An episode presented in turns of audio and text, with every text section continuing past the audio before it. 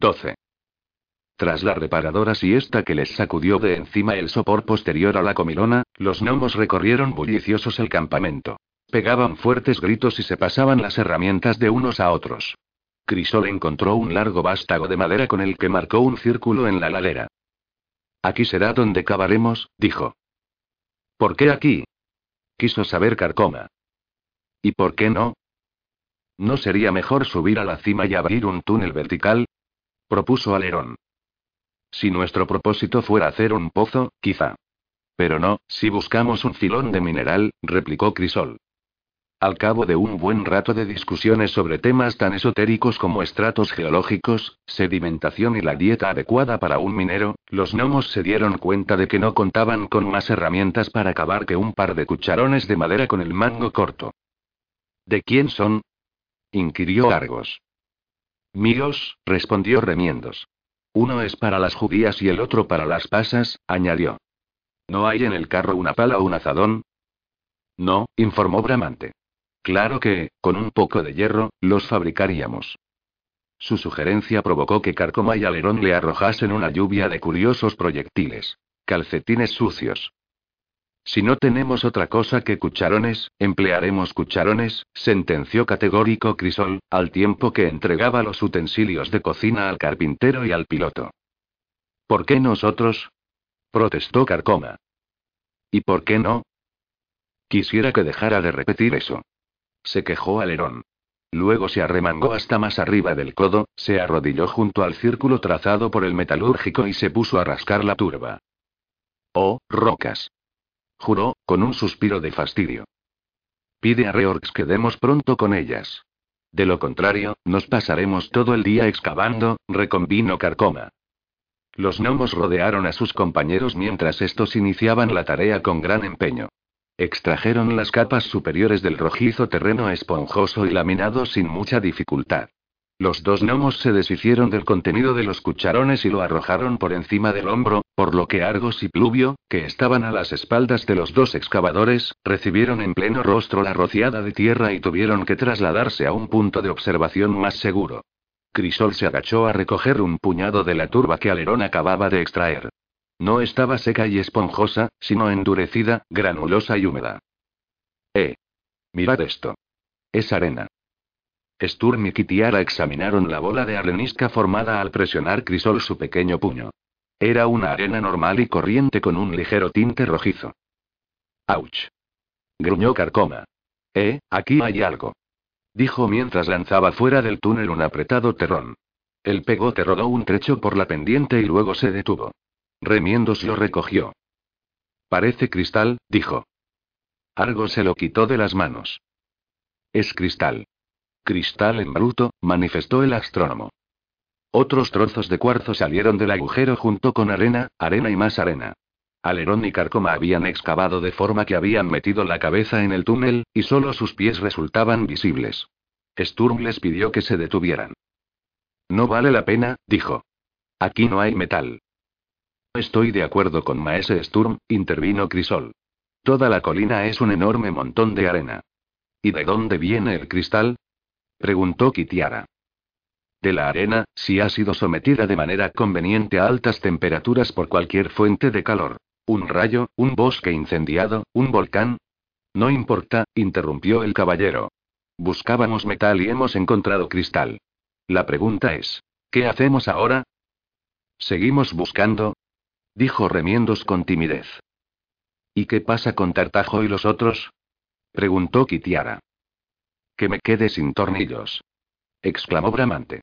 Me había olvidado de nuestros colegas. ¿Qué haremos? El caballero tomó la decisión final. Regresamos. Amanecerá antes de que lleguemos a la nave. Recolectaremos unas plantas a fin de que Tartajo, Trinos y Chispa coman. Una vez que estemos todos reunidos, iniciaremos la reparación del motor. Miró a Kitiara circunspecto. Para ello, vosotros, gnomos, utilizaréis el hierro que tenemos Kitiara y yo. Fundiréis nuestras espadas y armaduras para obtener las piezas necesarias. Los gnomos acogieron sus palabras con murmullos de aprobación. No voy a permitir que mi espada y mi cota se conviertan en repuestos. ¿Con qué nos defenderíamos? ¿Con cucharones y judías? La mujer estaba furiosa. Para lo único que han servido hasta el momento ha sido para cortar hierbajos, replicó Sturm. Es nuestra única posibilidad de regresar. No me gusta. La mujer cruzó los brazos. A mí tampoco. Sin embargo, no hay otra opción. Desarmados y en casa, o armados pero aquí. Una alternativa poco atractiva, admitió ella. No es menester que lo decidamos ahora mismo. Primero hay que regresar a la nave. Nadie se opuso a su dictamen. Los hombrecillos se aprestaron a recoger el campamento, tarea que llevaron a cabo con el mismo procedimiento jovial y desenfadado con que lo habían instalado. Una vez reconstruido el carromato, lo llenaron con su estilo habitual. Tomaban una cosa y la lanzaban por el aire. Hubo momentos en los que disputaron entre sí por recoger el mismo objeto. Incluso Pluvio y Carcoma acarrearon al pobre remiendos y lo arrojaron dentro del carro.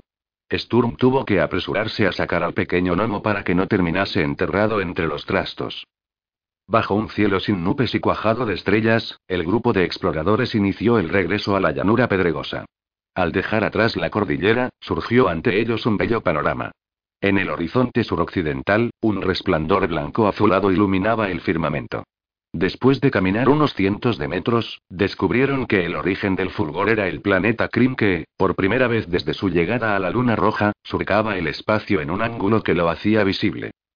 El grupo se detuvo para contemplar extasiado el gran orbe azul. ¿Qué son esas partes que parecen lana blanca? preguntó Kitiara. Nubes, le respondió Pluvio. ¿Y el azul son océanos y lo marrón las tierras? Así es. Exacto. Sturm se apartó de los otros y contempló absorto su planeta natal. Kitiara quiso contemplar el orbe con el catalejo Nomo. Para hacerlo se agachó a la altura de Argos y lo apoyó en su hombro. Cuando concluyó su observación, se aproximó hasta el caballero, que se erguía inmóvil. ¿No quieres mirar? Le ofreció. Sturm se frotó la mejilla, ahora cubierta de barba. No. Así lo veo bien. La resplandeciente luz blanca de Kryn incidió sobre su anillo y relumbró. Sus ojos se clavaron en el emblema de la Orden de la Rosa de los Caballeros de Solagnia. Inhaló humo y tosió. Otra vez no. La visión le llegó sin previo aviso. Sturm procuró mantener la calma. Reflexionó sobre el hecho de que siempre ocurría algo que era el desencadenante de la vivencia perceptiva, la primera vez había sido el aire gélido. Después, el roce de la piel de su capa. Y ahora el reflejo de la luz en su anillo, la única reliquia original de su herencia solámnica. La sortija no era de su padre, sino de su madre, y Sturm la llevaba en el dedo melique. Un muro alto y oscuro surgió a sus espaldas, y él quedó al resguardo de su sombra. Era de noche. Veinte metros más allá, ardía una hoguera. Al parecer se encontraba en el patio de armas de un castillo. Dos hombres, ataviados con unas raídas capas, permanecían de pie junto a la fogata, con los hombros encorvados, mientras que un tercero yacía en el suelo, inmóvil. Sturm se aproximó, y observó que el hombre más alto era su padre. El corazón le latió deprisa. Alargó las manos hacia Angrith Brigblade por primera vez después de trece años, pero el viejo guerrero levantó la cabeza y su mirada quedó fija en algo que estaba más allá de su hijo. No pueden verme, pensó Sturm. ¿Habrá algún modo de hacerles notar mi presencia? No deberíamos haber regresado aquí, mi señor, dijo el otro hombre. Es muy peligroso. El último sitio en que nos buscarían nuestros enemigos sería en mi propio castillo saqueado, replicó Lord Brigblade. Además, pondremos a Marbred a resguardo del viento. La fiebre se le ha instalado en el pecho. Padre. Trató de gritar Sturm. Pero ni siquiera se escuchó a sí mismo. Lord Brigblade, cuyo aliento se había helado en la barba y la había tornado tan blanca como la del hombre tendido en el suelo, se agachó junto al enfermo. ¿Cómo te encuentras, viejo amigo? preguntó. Listo a cumplir cualquier orden de mi señor, respondió Marbret con un jadeo. Angriz presionó con afecto el brazo de su viejo ayudante de campo, se incorporó y se volvió de espaldas al enfermo. Es posible que no pase esta noche, susurró. Mañana solo quedaremos tú y yo, Bren. ¿Qué haremos, mi señor? Lord Brigblade separó los jirones y harapos de la capa y la manta que colgaban de sus anchos hombros. Soltó la hebilla del cinturón y se desprendió de la espada envainada. No permitiré que este acero, forjado por el primero de mis ancestros y llevado con honor todos estos años, caiga en manos del enemigo, declaró con énfasis. Bren sujetó a Lord Brigblade por la muñeca. Señor, no trataréis. ¿No tendréis intención de destruirla? Angrith tiró de la espada y dejó a la vista 15 centímetros de su hoja. La luz de las llamas incidió en el pulido acero y le arrancó un destello. No, dijo el viejo caballero. Mientras mi hijo viva, el linaje de los Brickblade no morirá. Mi espada y mi armadura serán suyas. Sturm creyó que el corazón le iba a estallar. Luego, de forma súbita, la congoja dio paso a una sensación de ingravidez en los miembros y, aunque trató de retener la visión de cada detalle, la imagen se desvaneció. La hoguera, los hombres, su padre, la espada de los Brickblade, fluctuaron y desaparecieron. Sturm apretó los puños para intentar asir, de un modo literal, la escena entre sus manos. Se encontró con que estrujaba de manera compulsiva la capa de piel de Kitiara. Estoy bien, dijo luego. Los latidos del corazón recobraron con lentitud su ritmo normal. Esta vez permaneciste muy callado, le informó la mujer. Mirabas al vacío como si presenciaras una representación de teatro en solace. Y, en cierto modo, así fue. Le relató la vigilia de su padre. Tiene que tratarse de un suceso actual o de un pasado muy reciente, razonó. El castillo estaba en ruinas. Sin embargo, mi padre no parecía muy viejo. Unos 50 años. Ni siquiera tenía la barba encanecida. Era de estar vivo. Al removerse inquieto, Sturm se dio cuenta de que se hallaba tumbado de espaldas. Se incorporó con un ademán precipitado y estuvo a punto de caer del carro de los gnomos. ¿Cómo he venido a parar aquí? Te subí yo. No estabas en condiciones de hacerlo por ti mismo. ¿Me levantaste tú? Con una sola mano, aclaró Alerón. El caballero miró a su alrededor. Todos los gnomos, a excepción de Argos, se inclinaban sobre los palos y empujaban el carricoche. De repente, se sintió abochornado, por ser una carga para sus compañeros, y saltó del carro. Kitiara también se bajó. ¿Cuánto tiempo he permanecido en ese estado? preguntó Sturm. Casi una hora, respondió Argos, mientras señalaba hacia las estrellas. Las visiones se prolongan cada vez más, ¿verdad? Sí, aunque me parece que se desencadenan cuando rememoro algo ocurrido en el pasado.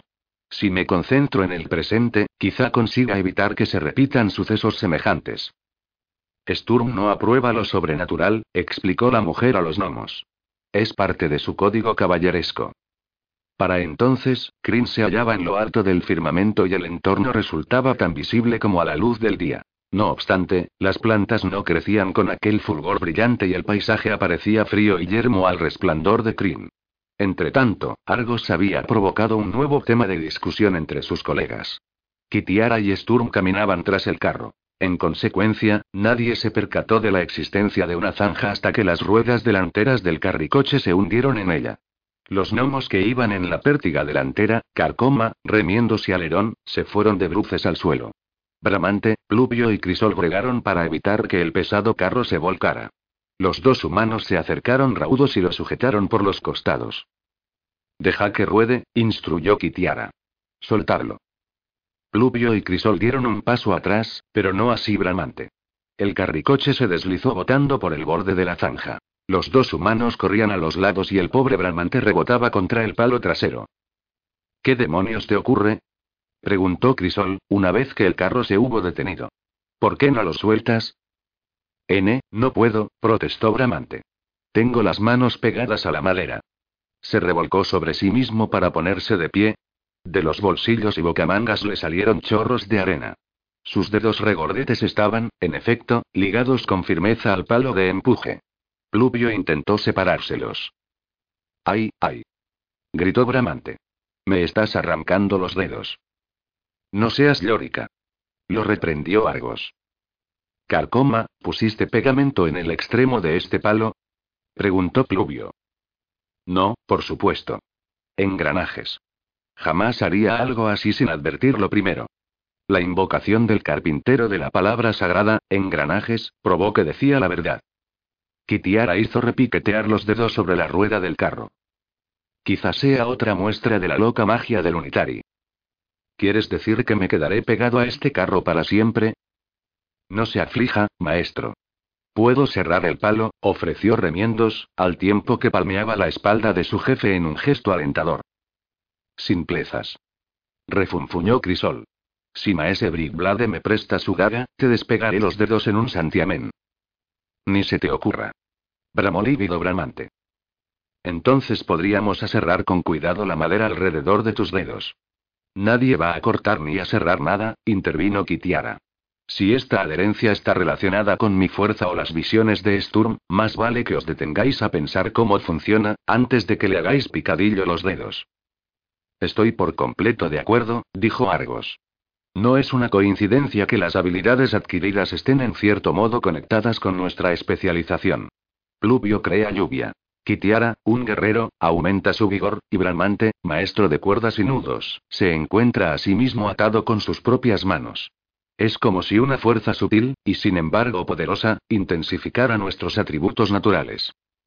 Es probable que Bramante pueda soltarse a sí mismo si lo anhela, sugirió Kitiara. De la misma forma que Pluvio desencadena la lluvia con solo desearlo. Pero yo solo quise sujetar el carro cuando vi que se hundía en la zanja, explicó malhumorado. Luego apretó con fuerza los párpados a fin de invocar el deseo de soltarse. Con más empeño. Concéntrate. Lo urgió Argos. Carcoma sacó su lupa y observó con interés las manos pegadas de su colega. Lenta, muy lentamente, con unos leves sonidos succionadores, las manos se desprendieron del palo. ¡Ay, ay! Lloriqueó el cordelero en tanto agitaba las manos con desesperación. ¡Qué dolor! Tras subir a empujones el carro hasta el borde de la zanja, los gnomos se pasaron unos a otros una botella de agua, y echaron un trago. Remiendo se la entregó a Kitiara, que dio un pequeño sorbo antes de ofrecérsela a Sturm, pero él la sujetó en sus manos largo rato sin beber y con la mirada fija en el suelo. ¿Y ahora qué pasa? le dijo antes de quitarle la botella. La magia me tiene preocupado. ¿No habría una forma de rechazarla? ¿De evitar que nos afecte? La mujer puso el tapón. ¿Por qué? Tenemos que aprender a utilizarla, a controlar sus efectos. Luego cerró una mano. Percibía con toda claridad la fuerza que emanaba de su interior, como se siente el calorcillo de un vino dulce cuando corre por las venas. Aquella sensación de poder era intoxicante, embriagadora.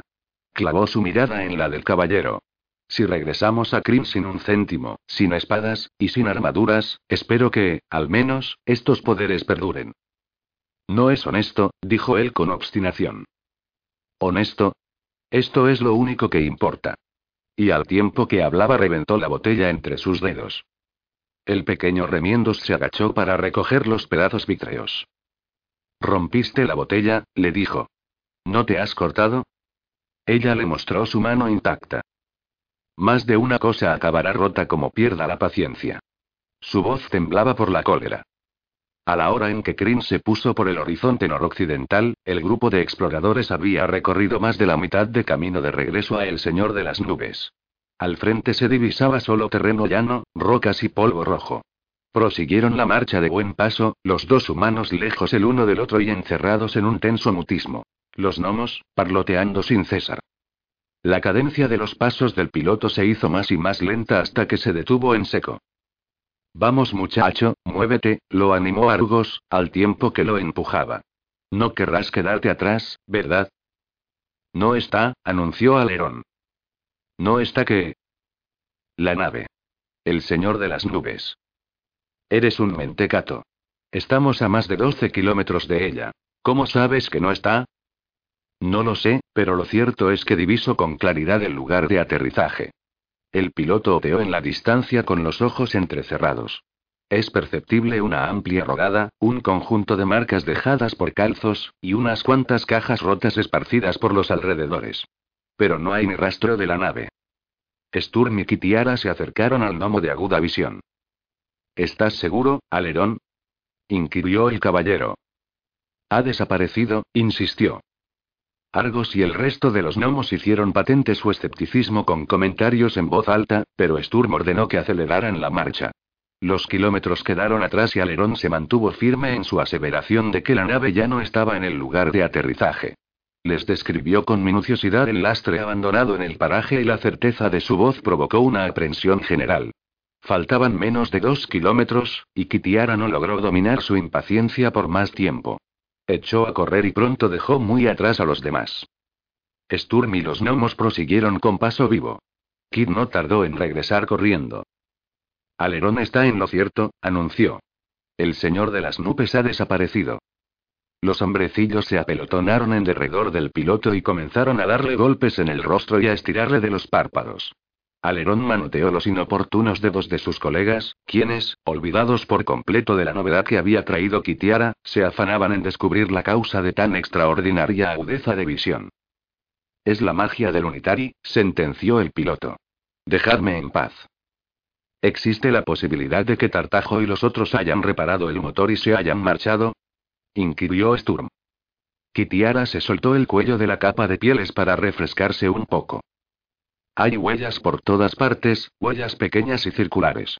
Creo que alguien, de algún modo, se ha llevado la nave. ¿Cómo? dijo remiendos amedrentado. ¿Sabes lo que pesa esa máquina? dijo Argos. Me da igual si pesa más que el monte, no importa. Algo o alguien se la ha llevado. Kitiara levantó la barbilla con arrogancia. En tal caso, ese algo es muy fuerte o se trata de un grupo muy numeroso, razonó Sturm. O ambas cosas. La voz de la mujer sonó lúgubre. 13. El sol brillaba sobre el campo de rocas donde el señor de las nubes había tomado contacto por vez primera con Lunitari. El grupo explorador rodeó el emplazamiento. En todos los rostros se manifestó la impotencia al contemplar el surco vacío que marcaba el terreno. Tal como Alerón divisara de 12 kilómetros de distancia, tanto la nave como los tres gnomos que se quedaron en ella habían desaparecido. Las ruedas de aterrizaje, destrozadas por el impacto con la luna, eran los únicos componentes de la embarcación que permanecían en el emplazamiento. Aparte de eso, solo había dos cajones vacíos, algunos sacos de judías, y los vestigios de una hoguera de campamento. ¿Quién puede ser el autor de esto? dijo Crisol. Carcoma, Agatas, deambuló de acá para allá examinando las huellas con la lupa. Sturm removió con la punta de la bota los lastimosos despojos del campamento. Al menos, no hay señales de que se haya producido derramamiento de sangre, comentó. 60, proclamó Carcoma, con la nariz y la barba llenas de arena. Como mínimo, fueron 60 personas las que estuvieron aquí. Se debieron llevar a el señor de las nubes sobre los hombros, puesto que, de haberlo arrastrado, el casco habría dejado la huella y no es así. No puedo creerlo, porfió Argos. Es imposible que 60 humanos acarreasen sobre los hombros a el señor de las nubes ni aun cuando fuesen tan fuertes como Kitiara. La insinuación de Bramante los dejó a todos pensativos. La mujer se agachó junto a las huellas y las examinó. Estas marcas no son humanas, dijo. Las impresiones son redondas, muy semejantes a las que dejarían los cascos de caballo sin errar. Los muy zoquetes deben de haberse pisado los talones. Iremos tras ellos y los rastrearemos hasta recuperar la nave, añadió Kitiara al advertir cuán cerca estaban, unas de otras, las huellas. Sin lugar a dudas, convino Sturm. Kitiara abrió la bolsa que colgaba de su cintura y extrajo la piedra de afilar. Tomó asiento y comenzó a pasarla a lo largo de los filos de su espada. Entretanto, el caballero reunía a los gnomos. Vamos a rescatar a vuestros compañeros, les anunció. Los hombrecillos acogieron sus palabras con víctores entusiastas y Sturm tuvo que agitar las manos a fin de imponerles silencio. Ya que ignoramos la ventaja que nos llevan, avanzaremos lo más rápido posible. Con esto quiero decir, miró sus rostros expectantes, que solo llevaréis lo que podáis acarrear. Sus palabras desencadenaron un tumulto de preparativos y contrapreparativos. Ante los desconcertados ojos del caballero, los gnomos desmontaron el carro explorador con cuatro gnomos de potencia, e iniciaron la construcción de mochilas de exploración para un gnomo. Para ello utilizaron láminas de madera, tiras de lona y trozos de mantas. Su invento se sujetaba a la espalda como cualquier otra mochila, con la pequeña diferencia de que las suyas alcanzaban una altura que duplicaba la de los portadores. Aquel problema requirió toda clase de soportes, cuerdas y contrapesos de balance. Poco después, cada gnomo se tambaleaba bajo una compleja tienda de campaña de madera y tela, pero su propósito se había cumplido. Se llevaron hasta el más insignificante componente de su adorado equipo. Sturm levantó los ojos al cielo y refunfuñó. A aquel paso, jamás alcanzarían a el señor de las nubes, ni regresarían a Kryn, ni él encontraría a su padre. Quiso emprenderla a gritos con los hombrecillos, pero se contuvo, consciente de que no serviría de nada. Los gnomos obraban a su manera, torpe y descuidada. Pero nunca se daban por vencidos. Argos pasó ante él tambaleante, sin dejar de garabatear anotaciones, bajo un crujiente dosel de lancia. He iniciado un nuevo diario de a bordo, anunció, mientras se bamboleaba de un lado a otro. La parte superior de su mochila de exploración pasó rozando la nariz de Sturm. Esto ya no es la marcha exploradora del Unitari. Y siguió su camino. Ahora somos la misión de rescate de la nave voladora del Unitari, añadió Alerón, que iba tras sus pasos, entre resoplidos. El rastro era ancho y claro y, en apariencia, no se había hecho el menor esfuerzo para disimularlo, lo que hacía pensar que los captores de la nave no eran muy despiertos o creían que los únicos tripulantes eran Tartajo, Trinos y Chispa. Kitiara y Alerón se adelantaron al resto del grupo. La mujer quería poner a prueba la visión a larga distancia del gnomo e hizo que le fuese describiendo la posición de las rocas a una distancia de 10 kilómetros. Al pobre Alerón le sobrevino un terrible dolor de cabeza. Como agravante, sus piernas cortas no podían mantener los largos y rápidos pasos de la mujer. Por fin, Kitiara se echó al hombro su mochila de exploración, cuyas correas estaban tan tirantes que casi reventaban, lo cogió por el cuello del abrigo y se lo puso bajo el brazo. Luego echó a correr y se distanció del grupo. Confiaba en la destreza visual del gnomo para no extraviarse. El rastro proseguía en una inmutable línea recta rumbo al oeste. Sturm continuó la trabajosa marcha con los sobrecargados gnomos, que caminaban a ambos lados del rastro, sin dejar de discutir sobre las causas de la facultad adquirida por Alerón. El caballero, con la mano en visera sobre los ojos para resguardarlos del sol, estudió las huellas. Se trataba de unas depresiones circulares sorprendentemente regulares marcadas en cinco columnas discernibles con total claridad. ¿No te parecen extrañas estas marcas? preguntó a Crisol.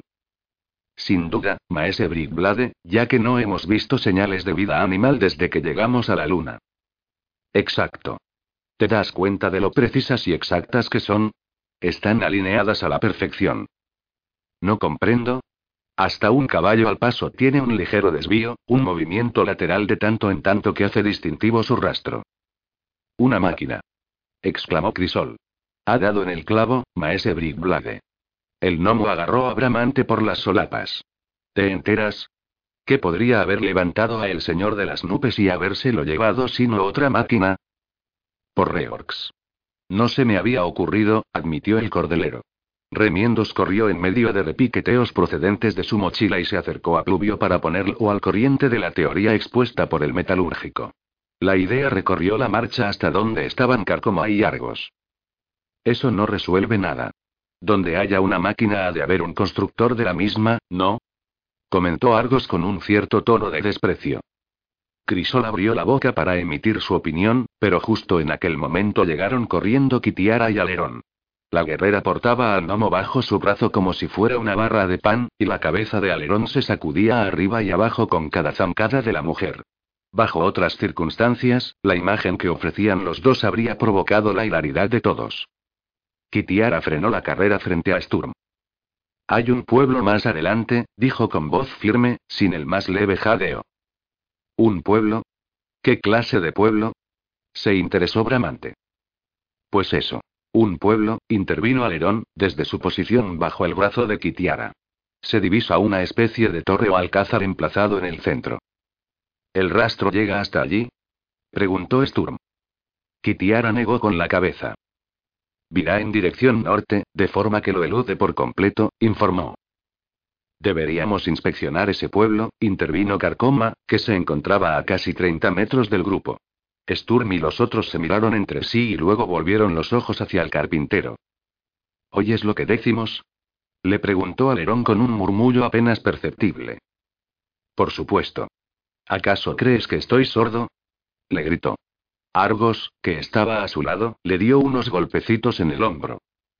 Pues yo no los oigo, le dijo. Acto seguido agarró al carpintero por las orejas, le giró la cabeza de un lado a otro y observó con minuciosidad los oídos de su compañero. Todo parece normal. ¿Te suena mi voz muy alta? Le preguntó, acabado el examen. ¿Y cómo no, si me gritas a dos centímetros del oído? Sin decirle una palabra, Argos tomó a Carcoma de la mano y lo condujo hasta donde se encontraban los demás.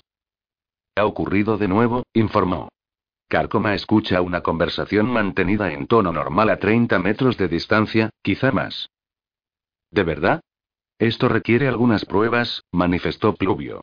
El meteorólogo posó la mochila en el suelo y trató de desembarazarse de las cuerdas y ataduras. Olvídalo. Gritó Kitiara. ¿Qué pasa con el pueblo? ¿Pasamos cerca de él si seguimos el rastro? Preguntó a su vez Sturm. Lo alcanzarías con un salivazo. El caballero oteó el cielo. Ha transcurrido ya más de medio día. Si nos ponemos en marcha ahora mismo, llegaríamos al pueblo antes del anochecer y no perderíamos el rastro. Argos refunfuñó por la falta de curiosidad humana hacia temas científicos, pero ninguno de los gnomos se planteó con seriedad oponerse al plan del caballero. Sturm organizó al grupo para que sus integrantes marcharan en fila de a uno y los exhortó con severidad a que guardaran silencio. Presiento que se avecina algún conflicto, dijo. La existencia de un alcázar conlleva la presencia de un señor, sea de la clase que sea. Y, con seguridad, de tropas armadas. Eso, si este mundo es similar a Kryn, añadió para terminar. Con la mirada fija en el frente, Kitiara le preguntó si estaba asustado. ¿Asustado? No. Sí preocupado. Nuestra situación en este satélite no ha sido nunca tan precaria como en estos momentos. Una batalla campal podría destruirnos, incluso en el caso de que la ganáramos. Esa es la diferencia entre nosotros dos, Sturm. Tú batallas por preservar el orden y el honor. Yo lucho por mí misma. Ante un posible peligro, la única alternativa es salir de él, sea como sea. Sin importar lo que nos ocurra a los demás. Su pregunta pareció dar en el blanco. Los ojos de la mujer centellearon. Jamás he cambiado de bando en una batalla, ni he traicionado a un amigo. Estos hombrecillos necesitan nuestra protección, y derramaré hasta la última gota de mi sangre por defenderlos. No tienes ningún derecho a insinuar que procedería de otro modo. Sturm caminó en silencio durante un momento. Lo siento, Kit, discúlpame. Pero es que cada vez me cuesta más comprenderte. Tengo la sensación de que esa fuerza mágica que has adquirido ha afectado tus conceptos. Mi mente, quieres decir. Muy propio de ti el exponerlo de forma tan despiadada. La vida lo es, como también lo son los hechos. Me parece que están furiosos el uno con el otro, comentó Carcoma que, desde la cabeza de la columna, había escuchado la conversación sin perder detalle. Eso demuestra lo poco que sabes, replicó Argos. Los varones y las hembras humanos se comportan siempre de un modo extraño los unos con los otros. No les gusta demostrar sus sentimientos. ¿Por qué lo hacen? Porque no quieren mostrarse vulnerables. El carácter humano tiene exceso de eso que llaman orgullo, que es algo así como la satisfacción que tú sientes cuando tu máquina funciona de la manera prevista. Y ese orgullo los hace actuar de forma opuesta a lo que sienten. ¡Qué estupidez! Argos se encogió de hombros bajo el peso de su desmesurada mochila. Ja. Por Reorx. Claro que es una estupidez. Y estos dos humanos en particular son unos casos de orgullo exacerbado, lo que significa que, cuanto más enfurecidos se muestren y más alto se griten, más interesados están el uno por el otro. Carcoma estaba deslumbrado por los conocimientos de su colega. ¿Dónde has aprendido tanto sobre el comportamiento de los humanos? Escucho y aprendo, respondió Argos, con una lógica muy poco noma. A pesar de que aún no se había dado cuenta, aquel era el don que le otorgaba la magia del Unitari. De ser un gnomo intuitivo e impetuoso, Argos había pasado a ser un gnomo lógico, razonador y deductivo. Una criatura que jamás había existido antes. La llanura pedregosa era en su mayor parte un erial donde no crecía vegetación, ni siquiera en las horas diurnas. Por lo tanto, el primer indicio que tuvo el grupo de que se aproximaba al pueblo fueron los capuchones escarlatas de unos champiñones de dos metros de altura que crecían en cuidadas hileras situadas entre dos vallados bajos de piedra. Bramante separó una sección del muro para examinarlo. Su construcción era muy simple. Piedras sueltas convenientemente encajadas entre sí. Muy primitivo, fue el desdeñoso veredicto del nono. La plantación de champiñones les sirvió de camuflaje para que su presencia pasase desapercibida. Sturm, Kitiara, Alerón y Carcoma reptaron entre las hileras de hongos hasta alcanzar los aledaños del poblado. La afinidad del asentamiento con cualquier pueblo de Kryn era mínima, por no decir nula. No había una sola casa, aunque sí una serie de paredes concéntricas de piedra de unos 80 centímetros de altura, como también unos cuantos almiares, una especie de pesebres repletos de cosecha. La única construcción acabada por completo era la propia torre, un bloque achaparrado de un piso y sin ventanas, que se erguía en el centro del poblado. Del edificio sobresalía un solitario poste del que colgaba flácido un estandarte de color gris desvaído. No son precisamente los áureos para ninfos de Silvanost, ¿verdad? Se burló Kitiara en un susurro. ¿Veis o oís algo? El piloto no vislumbró movimiento alguno, pero Carcoma, que había guiñado un ojo a fin de concentrarse en la audición, se manifestó, aunque con cierta vacilación. Percibo unas pisadas, aunque muy débiles. Sí, alguien camina en círculos por el interior de la torre. Muy bien. En tal caso, pasaremos de largo, decidió Sturm. Los gnomos esperaban con docilidad al otro lado de la valla, entretenidos en una charla susurrante. Cuando Alerón, Carcoma y los humanos se reunieron con ellos, cargaron sobre sus hombros las descomunales mochilas y de nuevo formaron en fila de a uno. El poblado parece desierto, les informó el caballero. Por lo tanto, proseguiremos nuestro camino. No obstante, procura guardar silencio. El rastro del señor de las nubes se desviaba del pueblo justo donde acababan las vallas de la plantación de champiñones. El grupo aún bordeaba los altos y rojizos tallos cuando Kitiara, que iba en cabeza, avistó unos árboles desprovistos de hojas que flanqueaban la senda a ambos lados. Qué extraño. Comentó. Juraría que antes no estaban ahí. ¿Habrán crecido de repente como las otras plantas? Preguntó Bramante. La mujer movió la cabeza con un gesto dubitativo y desenvainó la espada. Los árboles, de unos dos metros de altura, exhibían unos troncos escalonados de forma gradual en bandas de colores que iban del rojo borgoña oscuro de la base, hasta un tenue rosa en la copa redondeada. En todos ellos, sobresalían del tronco dos ramas que se combaban hacia el suelo. Son los árboles más feos que he visto en mi vida, opinó Carcoma, que abandonó la fila por un instante para arrancar un trozo de la escamosa corteza con ayuda de su estuche de bolsillo con 20 herramientas. Se encontraba ensimismado en el estudio de la carnosa madera, cuando la rama izquierda del árbol se flexionó y le arrebató de un tirón el espécimen que tenía en las manos. ¡Eh! exclamó perplejo. El árbol me ha golpeado. En aquel preciso momento, la doble hilera de árboles se puso en movimiento. Las raíces salieron de la tierra y las ramas se extendieron. En los troncos se abrieron unos huecos redondos y negros a guisa de ojos, mientras que unas hendiduras quebradas y desiguales formaban un horripilante remedo de bocas. Sturm asió la empuñadura de su espada. Los gnomos se arracimaron entre él y la mujer. Por todos los dioses. ¿Qué demonios es esto?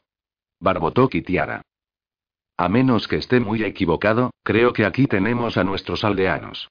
Nos aguardaban, replicó Sturm al tiempo que balanceaba la espada y la dirigía a un lado y a otro, con el propósito de desanimar a las extrañas criaturas. Los seres arbóreos corearon una serie de sonidos graves y ululantes que recordaban el toque del cuerno. De las depresiones de los troncos brotaron espadas y lanzas, todas ellas de un cristal rojo claro, dispuestas en formación de batalla. Los entes cerraron el círculo en torno al grupo acorralado.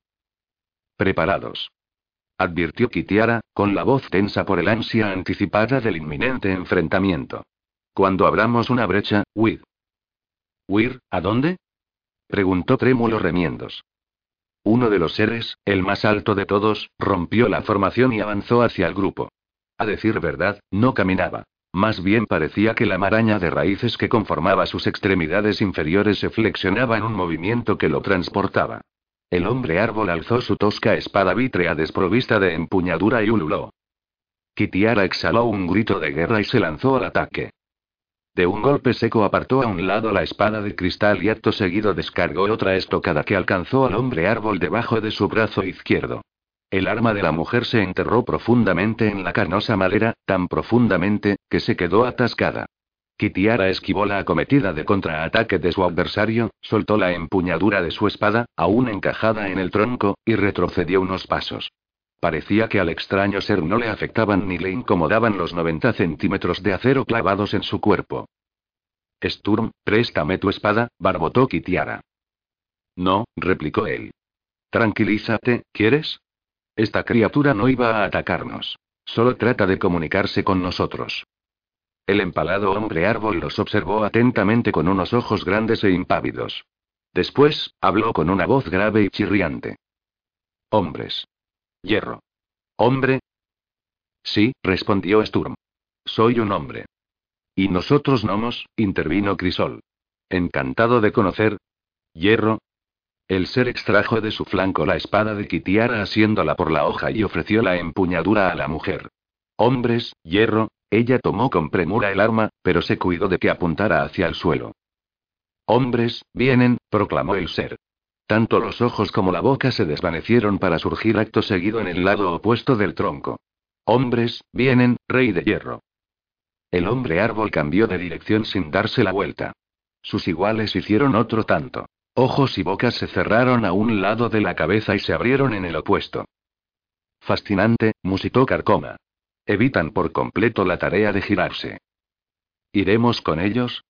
inquirió Pluvio. Sturm volvió la vista hacia el rastro de la desaparecida nave. De momento, sí. Conviene que presentemos nuestros respetos a ese rey de hierro. Quizás él nos pueda decir qué o quién se llevó nuestro barco. Los seres arbóreos se encaminaron con presteza a la torre del poblado y Sturm, Kitiara y los gnomos los siguieron. Al llegar a las proximidades del enclave, se descubrieron unas señales recientes de destrucción tanto en los muros como en los jardines. Algo había demolido una extensa sección de la valla y uno de los almiares, que contenía restos de unos frutos amarillos en forma de sacacorchos, había sido saqueado. Por el suelo aparecían esparcidas semillas y trozos de pulpa resbaladiza. El líder de los hombres árbol, el mismo al que Kitiara ensartara con su espada, se detuvo frente a la entrada de la fortificación. La puerta estaba construida con unas planchas de vidrio rojo superpuestas y sujetas a unos goznes del mismo material. Rey. Hombres, hierro, llegan, tronó el hombre árbol. Luego, sin esperar respuesta, se apoyó en la puerta y la abrió.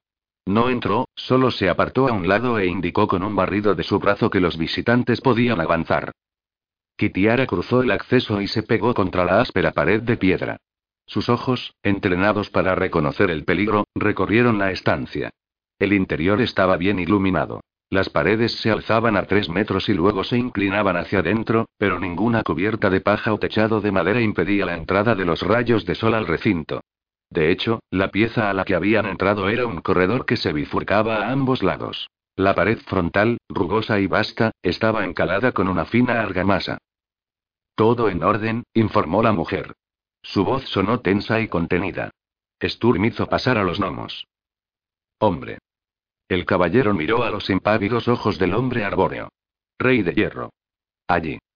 El brazo leñoso señaló a la izquierda. Comprendo. Muchas gracias.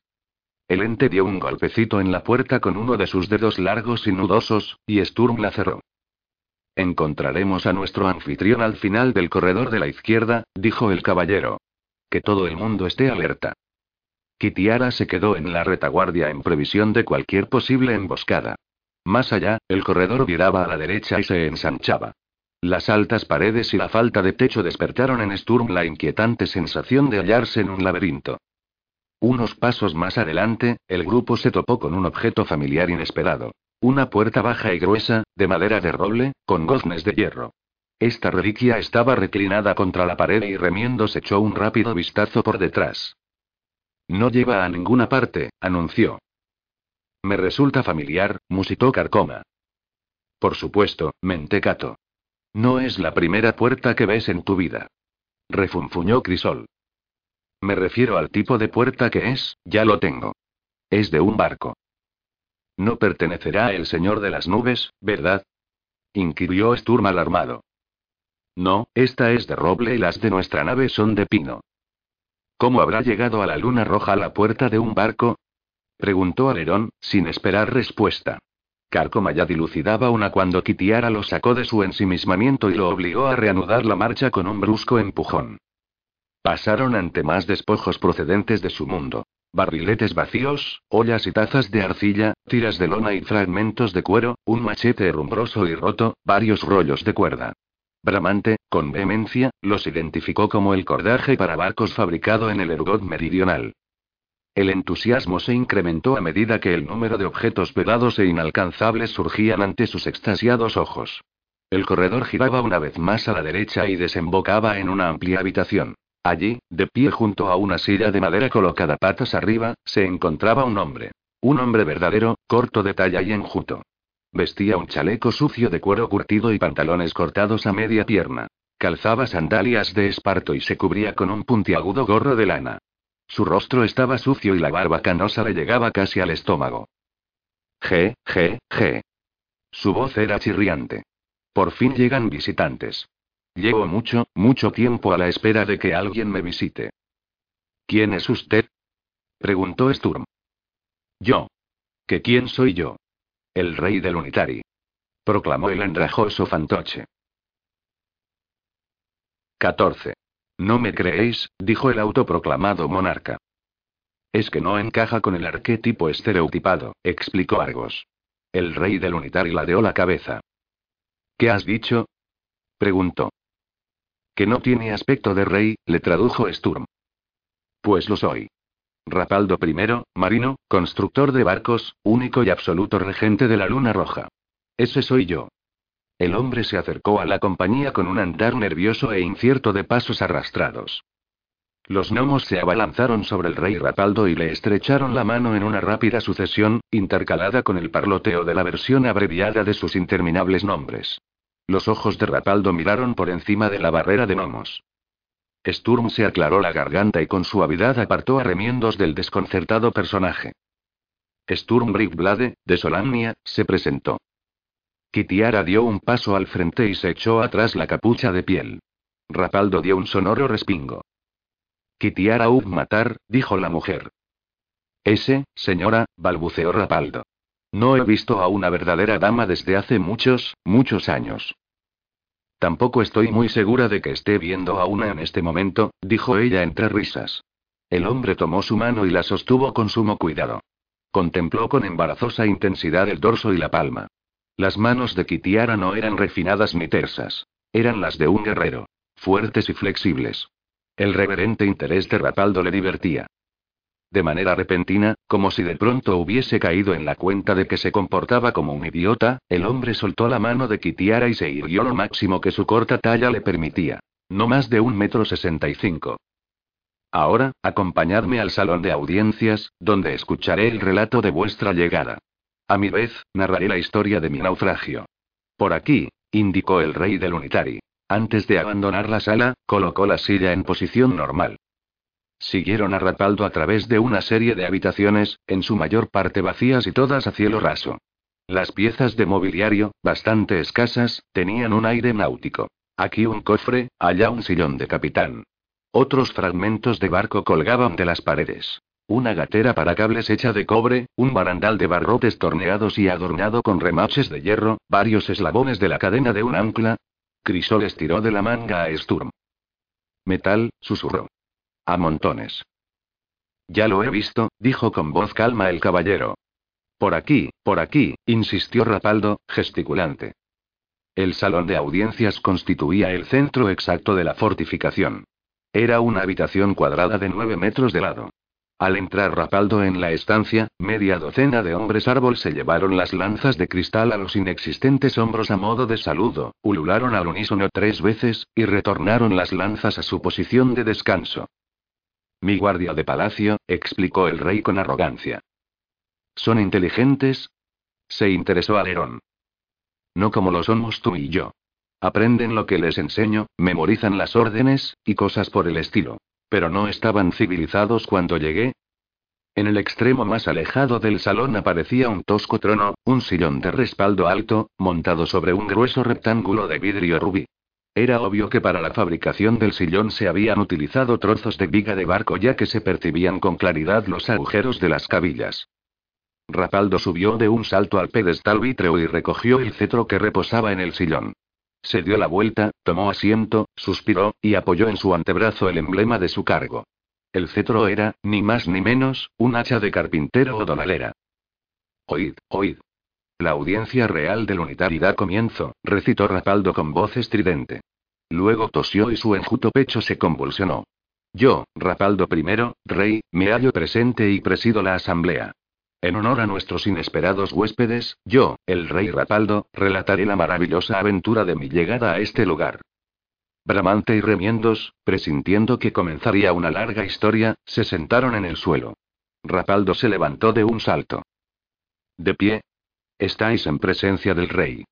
Gritó descompuesto, al tiempo que subrayaba su frase con un mandoble de su hacha cetro. Los gnomos se levantaron con presteza. Rapaldo temblaba de ira. Aquellos que no muestren el debido respeto, serán expulsados de la sala por la Guardia Real. Sturm y Kitiara intercambiaron una rápida mirada de entendimiento y la mujer se adelantó un paso e hizo una breve reverencia. Su Majestad nos disculpará, pero es que hace mucho tiempo que no estamos en presencia de un rey, explicó. Su intervención tuvo un resultado casi mágico. Rapaldo se relajó y tomó de nuevo asiento en su trono de madera. Al hacerlo, se escuchó un nítido claqueteo metálico. Sturm percibió el destello de una cadena que rodeaba la cintura del rey. Eso está mejor. ¿Qué sería un rey sin el respeto de sus súbditos? ¿O un capitán sin su barco? ¿O un barco sin timón? Tata. Rapaldo se asió con fuerza a los brazos de su trono por unos instantes. Hacía diez años que N. No hablaba con un ser humano. Y a tal hecho deberéis imputar el que balbucee o pronuncie de manera atropellada las palabras en algún momento. Respiró hondo e inició su relato. Soy hijo y nieto de marineros, nacido en la isla de Enstar, en el mar de Sirrión. A mi padre lo asesinaron los piratas Kernafi cuando yo era aún un muchacho. Al conocer la noticia de su muerte, me escapé de casa rumbo al mar. Aprendí el manejo del hacha y la azuela. Al oír esto, Carcoma se giró un poco para hacer un comentario en voz baja. Argos y Alerón se taparon la boca con la mano. Rapaldo prosiguió con su historia. El negocio de la construcción de barcos convirtió en hombre al muchacho. G. G. En el transcurso del verano, dejé de salir a la mar y permanecí en tierra, en Enstar. Construía naves que surcarían el ancho y verde océano. El hacha real se deslizó hasta el regazo de Rapaldo. De haber seguido en tierra con ese trabajo, ahora no sería la real persona que tenéis ante vosotros. Una raída manga resbaló por su besudo hombro y Rapaldo la colocó en su sitio con gesto ausenta. Ni estaría en esta luna, dijo entre dientes. Un próspero armador llamado Melvalin me contrató para que lo acompañara hasta Ergot del Sur, donde planeaba comprar madera para construir una nueva flota de barcos mercantes, y quería a su lado a un experto para que eligiese la madera disponible. Se había dispuesto que saliésemos de Enstar hacia Daltigot en el tercer día del otoño, una fecha nefasta. Dirazo, un adivino al que yo siempre consultaba sobre el momento propicio para realizar las cosas, sostuvo un parlamento con los espíritus oscuros y declaró que la fecha señalada para hacerse a la mar estaba maldita por la salida de Nuitari, la luna negra. Traté por todos los medios de retrasar el viaje, pero Melvalin no cedió e insistió en que la travesía se realizase según lo planeado. G. G. El viejo Melvalin aprendió lo que significa ignorar los augurios. Sí, ya lo creo que aprendió. Un viento frío del sudeste nos arrastró al oeste de Ergot. Viramos y viramos, pero apenas avanzábamos con el soplo de Carolis. Entonces, tras cuatro días de navegación, el viento dejó de soplar. Estábamos atrapados en un mar calmo. No existe sensación de impotencia mayor que cuando te hallas en el mar sin un soplo de aire. Melvalin probó todos los trucos conocidos. Humedecer las velas, jalar con las anclas y cosas por el estilo. Pero los resultados fueron mínimos. El cielo se cerró sobre nosotros, gris como un ojo de pez, y luego el padre de todas las tormentas desencadenó su furia. Rapaldo, atrapado por su propio relato, se puso de pie de un modo abrupto e ilustró su historia con gestos bruscos y convulsos. El mar giraba así, y el viento soplaba así, sus manos se agitaron en direcciones opuestas y luego se entrechocaron frente a su rostro. La lluvia golpeaba urulante y oblicua en la cubierta. El Tarbolina, que era el nombre de nuestro barco, perdió el mastelero, que arrastró con él a las vergas. Y entonces, entonces aquello se precipitó sobre nosotros y nos atrapó. Rapaldo se encaramó en su trono y se hizo un ovillo, con la cabeza hundida entre las piernas, como si deseara protegerse del recuerdo. ¿Qué era? Saltó Pluvio, inoportuno. Pero Rapaldo, que parecía aguardar la pregunta, no se enfadó por su irrespetuosa interrupción. Una tromba marina, respondió estremecido. Una gigantesca columna de agua arremolinada, de 30 metros de anchura en su base. Absorbió al Tarbolina como si se tratara de una hoja seca y lo elevó por el hueco de su centro. Arriba, arriba, arriba. Algunos marineros, llevados por el terror, saltaron por la borda. Los que cayeron en su centro, se precipitaron kilómetros y kilómetros hasta el mar. Pero aquellos que al saltar chocaron contra el muro de agua arremolinada, Rapaldo dio un pisotón en el asiento de su trono, acabaron despedazados, como si hubiesen caído a un océano de afiladas cuchillas. La metáfora le satisfizo pues esbozó una amplia sonrisa. Habría que decir en favor del desaliñado y sucio rey del Unitari que poseía una dentadura sana y blanca. Rapaldo retomó el hilo de su relato. La tromba nos elevó tan alto, que el cielo dejó de ser azul. De los 20 hombres que componíamos la tripulación, solo seis llegamos vivos al final del embudo de agua. A continuación, la tromba se volvió del revés y el Tarbolina se precipitó cabeza abajo y vino a parar aquí, al Unitari. El rey Rapaldo descendió de su trono de un salto. Sus pobladas cejas se fruncieron sobre los ojos oscuros. Tres hombres sobrevivieron al naufragio. Melvalin, el oficial de derrota Darnino, y Rapaldo I. Melvalin tenía una pierna rota y murió poco después. Darnino y yo casi perecemos de inanición, hasta que descubrimos que las plantas que crecían durante el día eran comestibles. Calmábamos la sed con el rocío que recogía la hierba roja durante la noche. Eso es algo que ignorábamos, pensó Sturm. Danino y yo permanecimos juntos hasta que nos encontramos con los Udouai, los hombres árbol, ellos no habían visto hasta aquel momento a un hombre, y nos confundieron con sus más temidos enemigos. Aquí, Rapaldo hizo una pausa. Sus ojos observaron con fijeza a todos y cada uno de los componentes del grupo. En fin, hubo una lucha en la que mataron a Danino. Los lunitarinos estaban a punto de matarme, cuando levanté amenazante mi hacha. Rapaldo acompañó la acción a sus palabras. Y el arma les causó tal espanto que me proclamaron un Moaoya, es decir, supremo gobernante de todos y esgrimidor del sagrado hierro. Los estúpidos salvajes jamás habían visto metal. Imaginaron que debía proceder de los dioses y que yo era su sagrado mensajero al que enviaban para protegerlos, añadió Rapaldo sin importarle la presencia, a unos pasos, de su guardia real. De este modo, concluyó su relato. Con una risita ahogada. ¿No tienen metal los lunitarinos? Preguntó Crisol. Por lo que sé, ni una pizca en toda esta asquerosa luna, respondió Rapaldo. Luego se arrellanó otra vez en su trono y se arregló las desaliñadas ropas con extremo cuidado y dignidad. Ahora, quiero escuchar la historia de vuestra llegada aquí, exigió con tono altivo. Alerón se dispuso a hablar, pero el rey se lo impidió con unos cortos y repetidos golpes de hacha contra el trono. Que lo cuente la dama, ordenó. Kitiara soltó la hebilla del cinturón de su espada y, sin desenvainarla, la puso vertical sobre el suelo. Apoyada en su arma, relató el encuentro con los gnomos, su vuelo a la luna roja, su expedición, y el robo del señor de las nubes. Je, je, je, rió Rapaldo. No hay que dejar las cosas sin una debida protección, ni siquiera en Lunitari. Los micones se han llevado vuestra nave. ¿Micones? Los enemigos a los que antes hice alusión. Los Oudouai no tienen predadores a los que temer, ya que no existen animales en Lunitari, solo plantas. Pero los micones, una vez puestos en movimiento, son mucho peor que una plaga. ¿Pero qué son? inquirió Kitiara. Hormigas. ¿Hormigas? repitió perplejo Argos. Sí, hormigas gigantes. Un metro noventa de cristal, sólido como roca. La magia de este lugar las hace moverse y trabajar, pero no hay ni una pizca de cerebro en sus cabezotas. Entonces, ¿quién, o qué, dirige a los tales micones? La pregunta la hizo Sturm. El rey Lunitari, desasosegado en apariencia, rehuyó dar una respuesta concreta. Jamás lo he visto.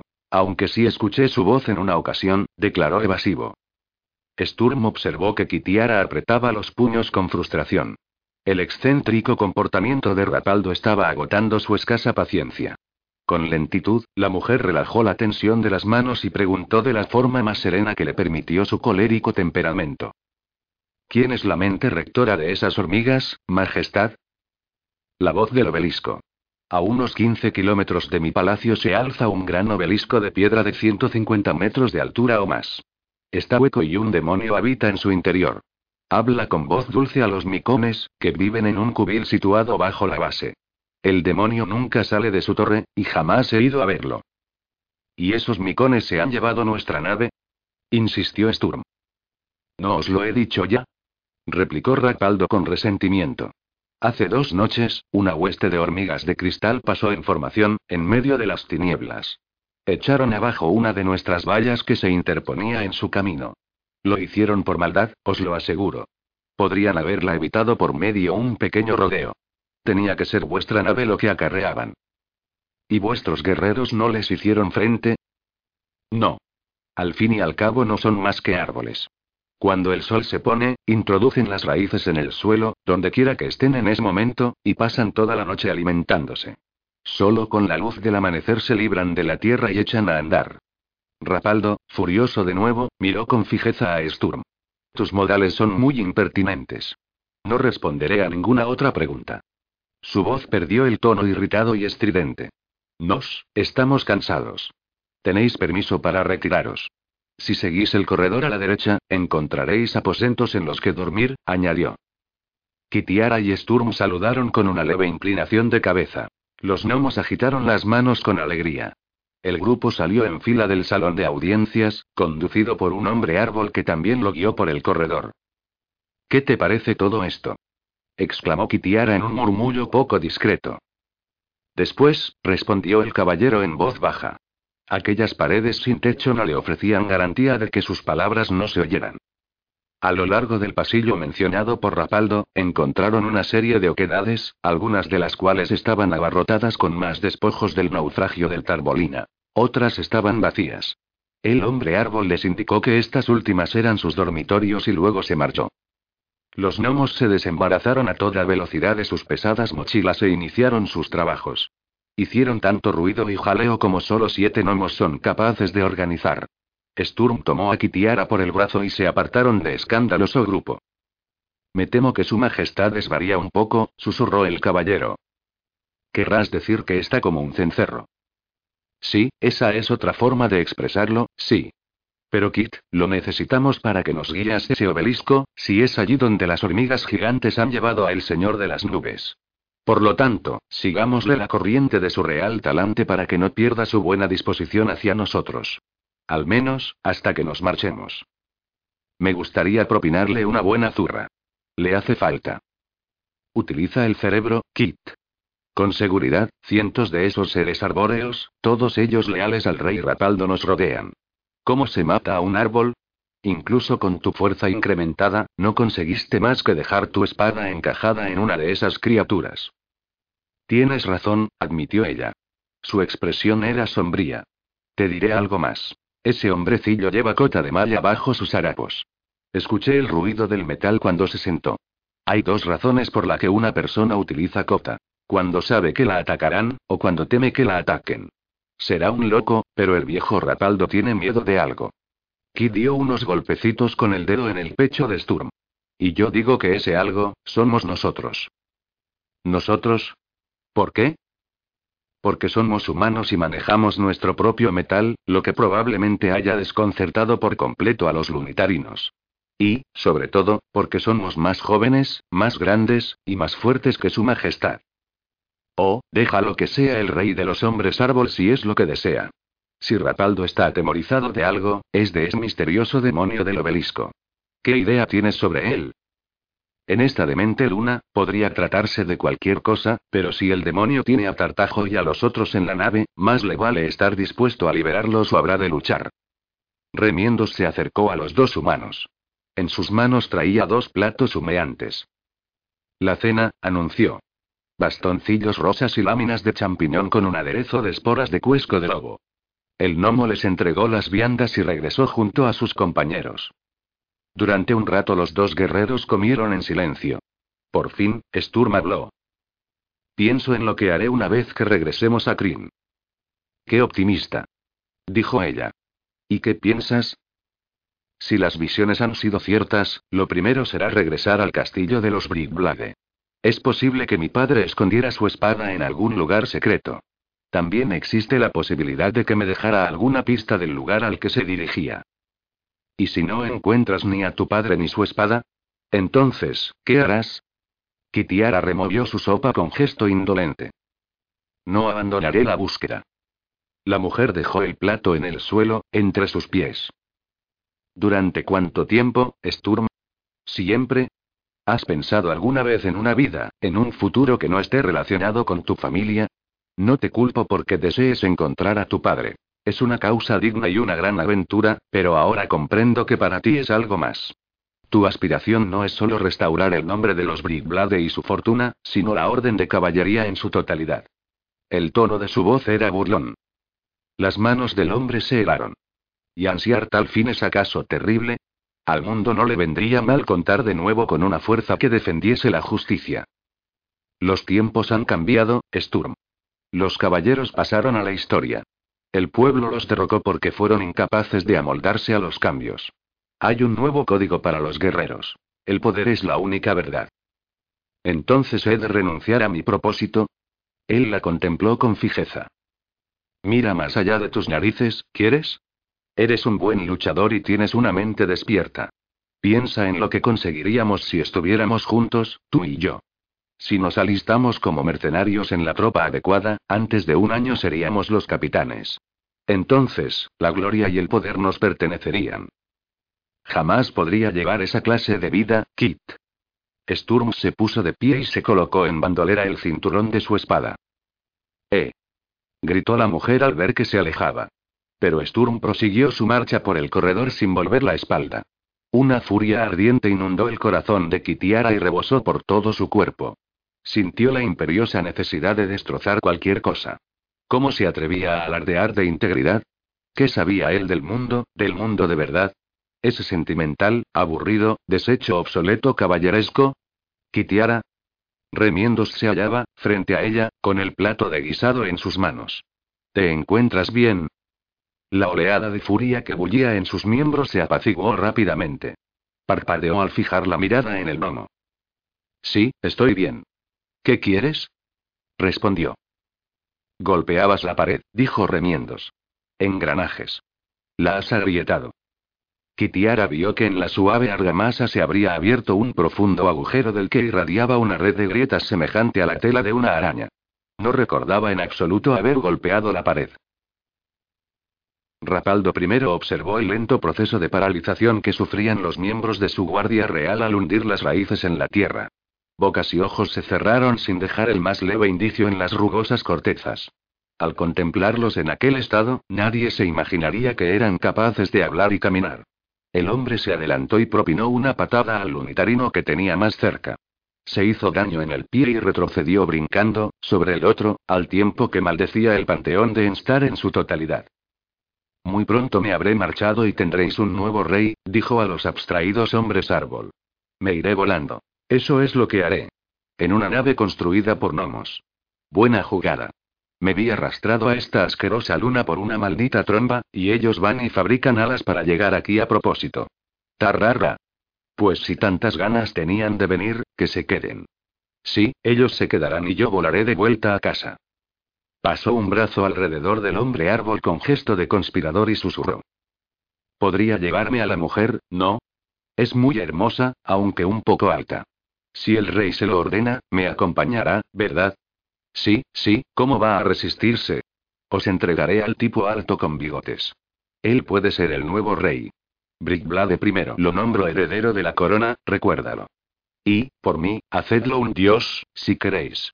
Yo me voy volando, volando, volando, de vuelta a casa. Las sombras alargadas se deslizaron por el salón de audiencias. Rapaldo clavó la mirada en el rincón más tenebroso de la estancia y se estremeció. Cerró los dedos con fuerza alrededor del mango de su hacha y se encaminó erguido hacia el centro de la sala. Te estoy viendo, Danino. Sí, eres tú. Siempre vuelves a visitarme, ¿no? Los muertos deben permanecer muertos, Danino. Sobre todo, cuando los he matado con mi hacha. El hombrecillo se abalanzó hacia las sombras sin dejar de golpear el aire con su ar. La pesada hoja resonó al chocar contra las paredes y del acero saltaron chispas. Rapaldo golpeó una y otra vez al fantasma que había en su mente, hasta que Danino, más por fatiga del rey que por los mandobles de su hacha, se retiró. Esto te servirá de lección, jadeó el hombrecillo. Ya no intentarás gastar bromas a Rapaldo primero, ¿verdad? El rey cruzó la estancia arrastrando los pies. Se detuvo junto al trono, levantó la cabeza hacia el techo descubierto y aguzó el oído. ¿Risas? ¿Quién os ha dado permiso para reír? Farfulló. Los lunitarinos continuaban inmóviles. Nadie se ríe del rey. Aulló Rapaldo. luego se lanzó sobre el hombre árbol que tenía más cerca y empezó a asestarle golpes con su hacha de carpintero. Saltaron trozos astillados de madera grisácea del indefenso ser ante el inopinado ataque. Rapaldo aulló, maldijo y golpeó, hasta que del guardián no quedó más que un tocón rodeado de pedazos de madera carnosa destrozada. El hacha resbaló de entre sus dedos. Rapaldo caminó con pasos vacilantes y antes de llegar a su trono se derrumbó en el suelo y estalló en sollozos. 15. Sturm se despertó cuando algo le golpeó repetidamente la nariz.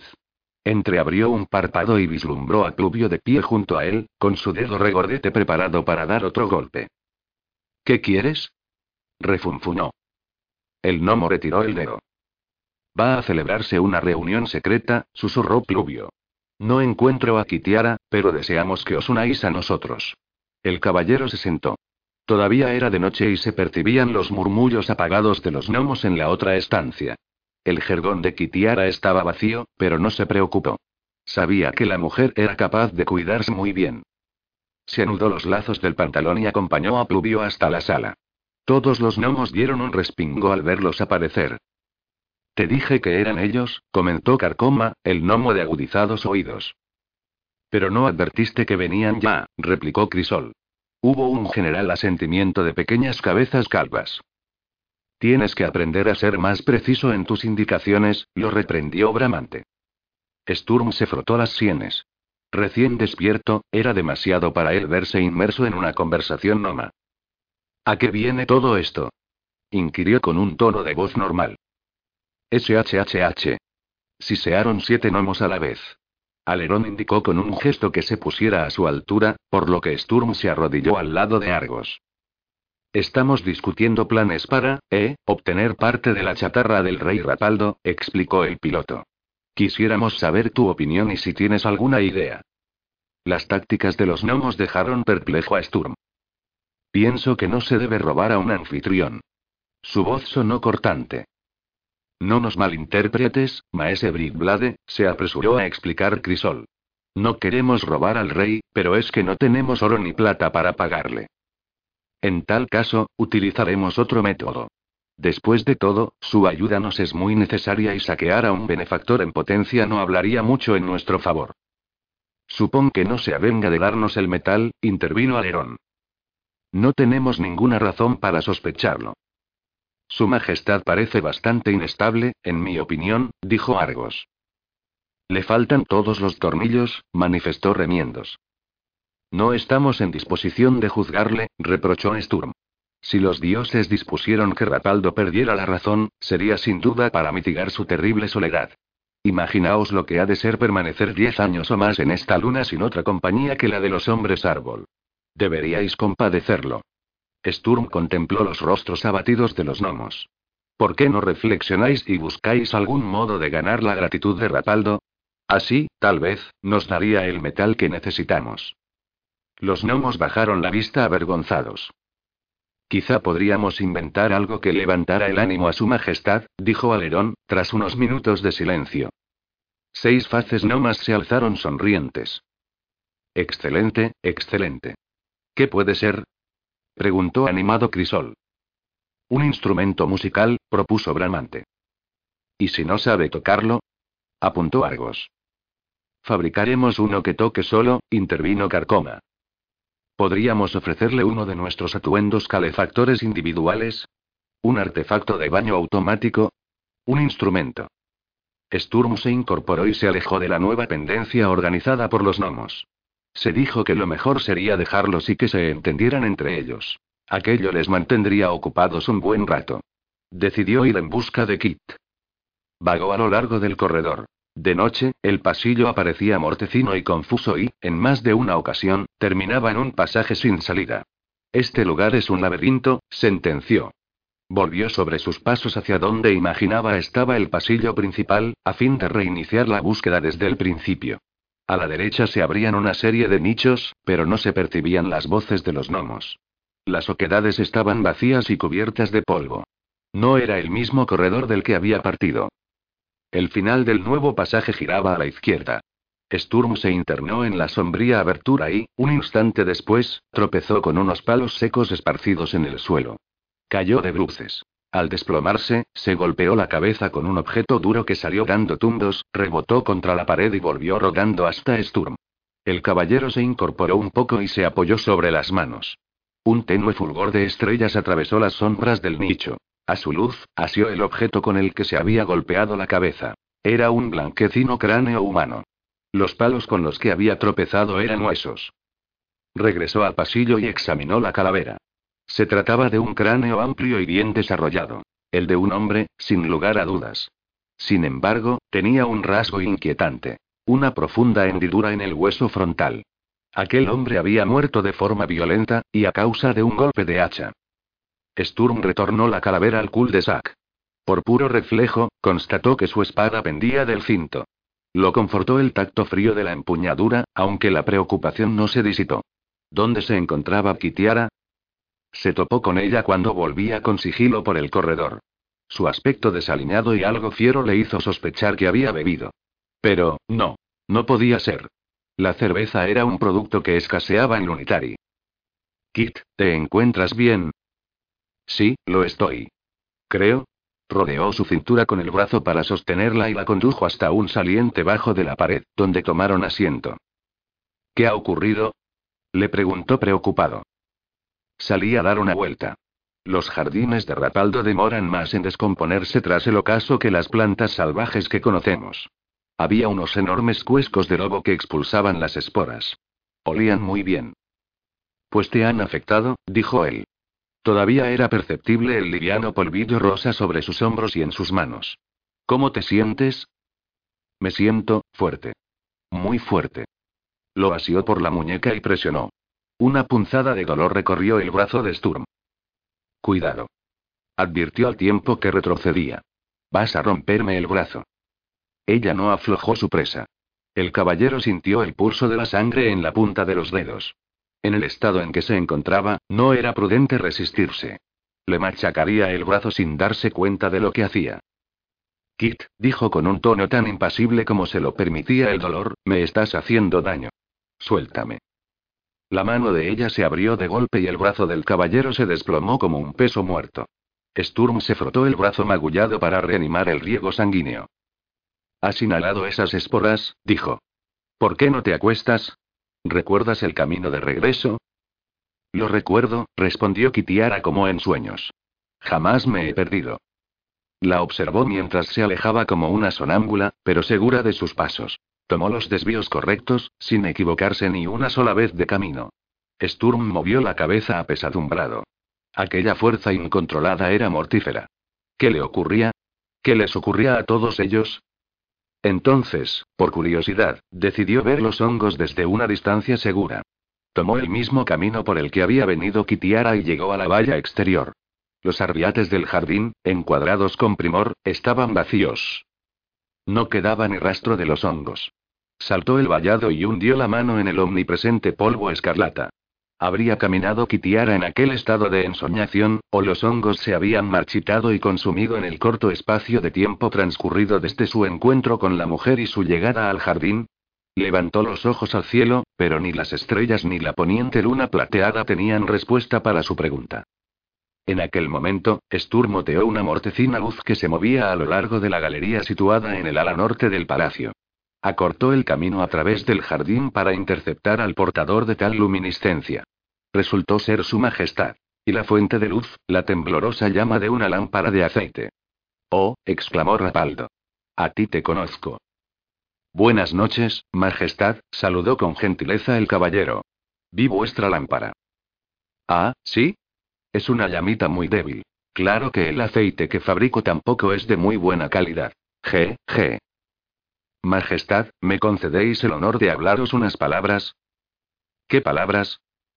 Sturm se removió inquieto. Era igual que tratar de conversar con los gnomos. Siré, mis amigos se preguntan si podríamos obtener de vos un poco de chatarra a fin de arreglar nuestra nave voladora. Una vez que la hayamos recuperado, por supuesto. Jamás se la arrebataréis a los micones, opinó Rapaldo. Lo intentaremos, Siré. ¿Podríamos entonces disponer de un poco de metal de vuestra reserva? ¿De qué clase y qué cantidad? Preguntó Rapaldo, conciso. Veinte kilos de hierro.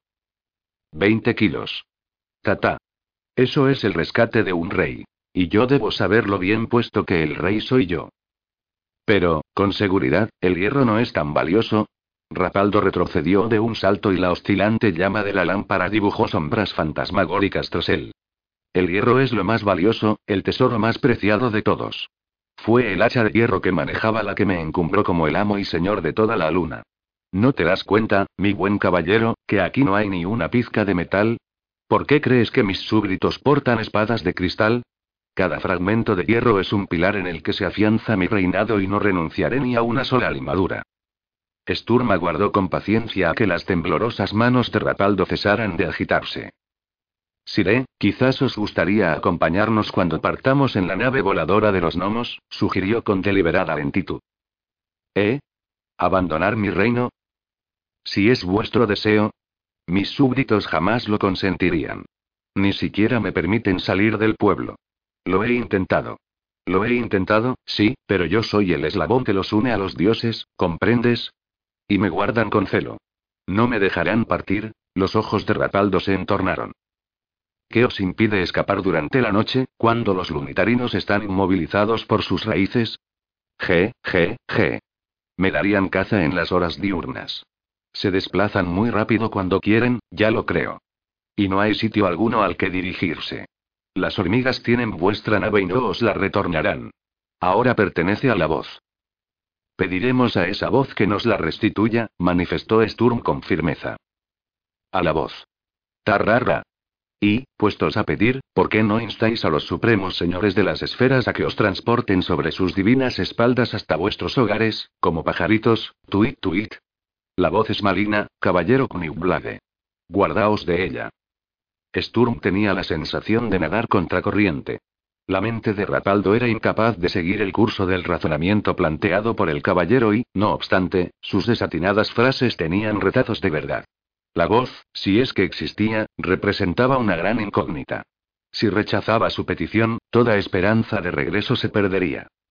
El caballero hizo un último intento de persuadir al infeliz loco.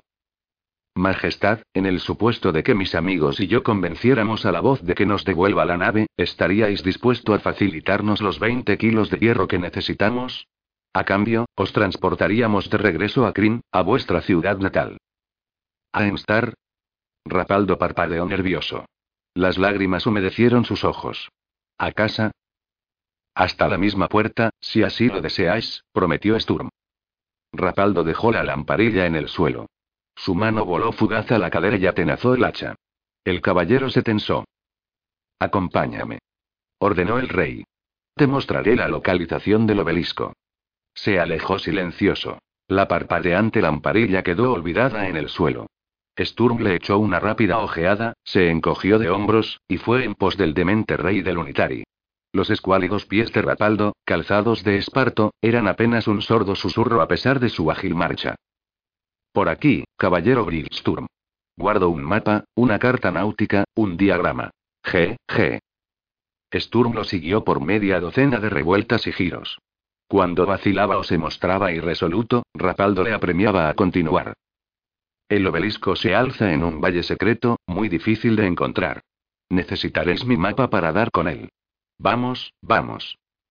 De repente, tanto los apresurados pasos de Rapaldo como su lunática cháchara, enmudecieron. Parecía que las sombras hubiesen engullido al demente rey.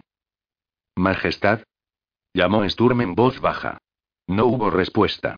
Con cautela, el caballero desenvainó su espada, y sostuvo entre los dedos la acerada hoja a fin de amortiguar el sonido deslizante del metal. Rey Rapaldo.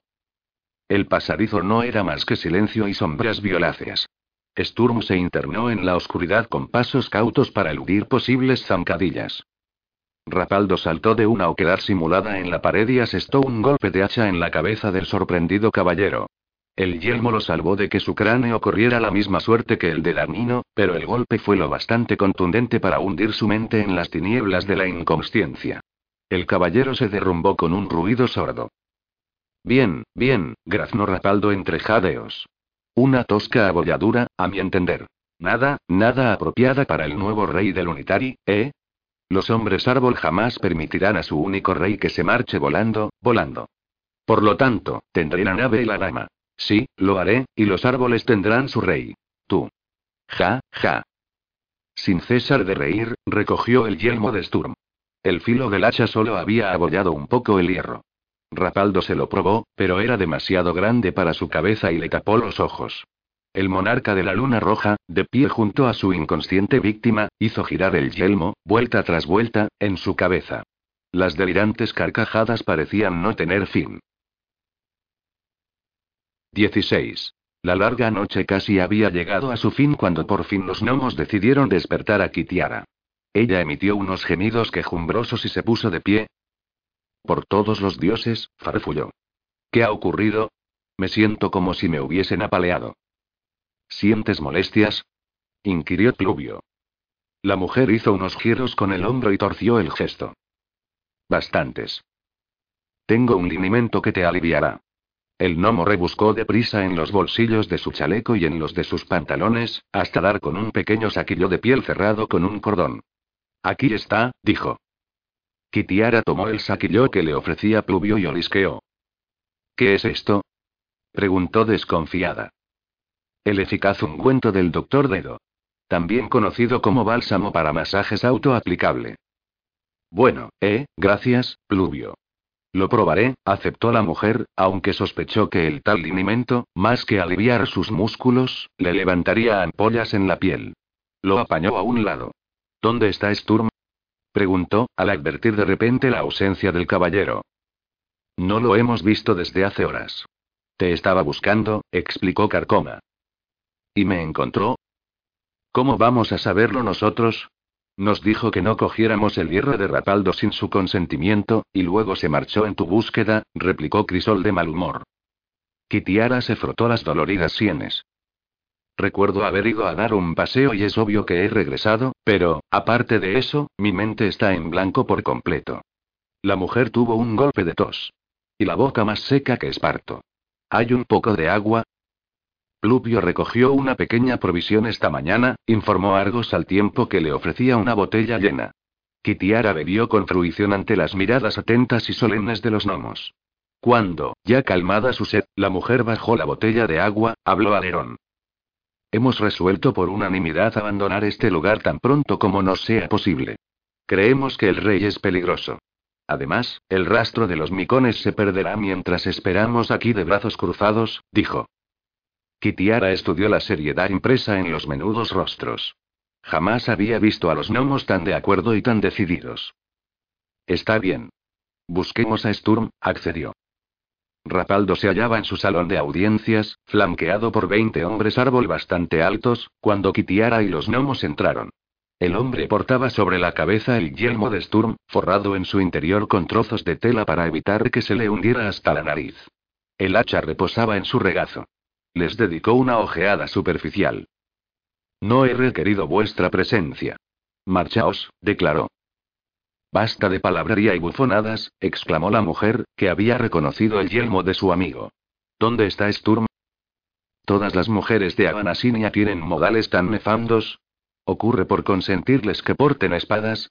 Kitiara empuñó ambas armas, espada y daga, y dio un paso hacia Rapaldo. Los lunitarinos levantaron con prontitud sus lanzas de cristal y cerraron filas en torno a su divino, aunque enajenado, rey. Jamás llegarás hasta mí, se burló Rapaldo, con una ahogada risita. Resultaría divertido ver cómo lo intentas. Majestad, intervino Argos con diplomacia, ¿qué ha sido de nuestro amigo Sturm? Rapaldo se echó hacia adelante y apuntó con un índice huesudo al gnomo. ¿Veis? Esa es la forma apropiada de hacer una pregunta. Luego se recostó con fuerza en el alto respaldo del sillón. Está descansando. Dentro de muy poco será el nuevo rey del Unitari, manifestó. ¿El nuevo rey? ¿Y qué será del anterior monarca? inquirió la mujer, mientras contenía la ira de duras penas. He abdicado. Diez años es un período suficiente de reinado, ¿no te parece? Vuelvo a Kryn, donde viviré entre mis semejantes como un respetado y honrado constructor de barcos. Se humedeció los dedos con la lengua y se los pasó por los lacios cabellos ganosos. Cuando mis súbditos hayan recuperado la nave aérea, vosotros os quedaréis aquí, a excepción de aquellos gnomos necesarios para hacerla volar. Rapaldo ladeó la cabeza en dirección a Kitiara. Había pensado llevarte conmigo, pero he comprobado que eres absolutamente inadecuada para mí. G, G. Absolutamente. No te llevaremos a ninguna parte con nuestra nave, exclamó desafiante Alerón. Creo que sí lo haréis, si ordeno a mis leales súbditos que os maten uno a uno. Estoy convencido de que actuaréis conforme a mis planes. Jamás. Gritó Kitiara, a quien la cólera desbordaba. Rapaldo miró al hombre árbol más próximo y ordenó. Mata a uno de los gnomos. Empieza por el pequeño. Todos los hombrecillos se cerraron en un apretado círculo en torno a remiendos. El lunitarino se lanzó sin vacilar hacia el grupo. Kitiara gritó corred. Y se interpuso en el camino del hombre árbol. No tuvo problemas para detener los golpes fuertes pero ramplones de su adversario. Cada vez que su hoja de acero se encontraba con la de cristal, saltaban por el aire diminutas astillas vítreas, pero la guarnición de la espada del hombre árbol era tan gruesa que la mujer dudó de que lograse quebrarla, a no ser con un golpe directo de través. Entretanto, los gnomos retrocedían en bloque hacia la salida, sin cesar de parlotear una incomprensible jerigonza. Ningún otro lunitarino los consideró dignos de atención. Kit había sujetado con firmeza la punta del arma de su adversario contra el suelo. Levantó el pie y partió en dos la espada de cristal. El hombre árbol retrocedió y se puso fuera de su alcance. Rapaldo aplaudió. Tarra. ¡Qué gran espectáculo! Fanfarroneó. Eran demasiados y, aunque detestaba huir, Kitiara, a quien le hervía la sangre, retrocedió hasta la puerta. Rapaldo se echó a reír y silbó de manera estridente. En el corredor, la mujer se detuvo, la faz enrojecida por la ira y la vergüenza. Salir de un lugar con abucheos y silbidos, qué insulto. Como si fuera un titiritero o un bufón. Vamos a volver ahí, anunció con voz tensa. Cogeré a ese leñador lunático aunque tenga que... Tengo una idea, interrumpió Argos, mientras tiró en vano de la pernera del pantalón de la mujer. Por todos los dioses, encontremos a Sturm. No perdamos nuestro tiempo con estúpidas ocurrencias más. Los gnomos se apartaron de ella con gesto ofendido. Kitiara se apresuró a disculparse. Puesto que el palacio no tiene techos, ¿por qué no nos subimos a las paredes? Caminaríamos por ellas y de este modo otearíamos lo que hay en cada habitación, sugirió Argos.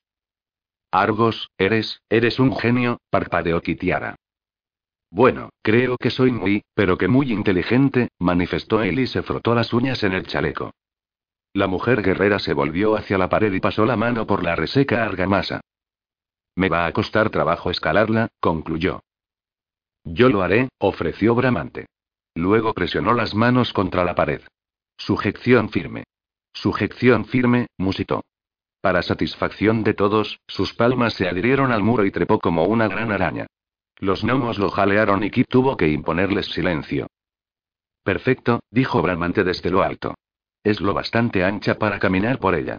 Empuja hasta aquí a remiendos, ¿quieres?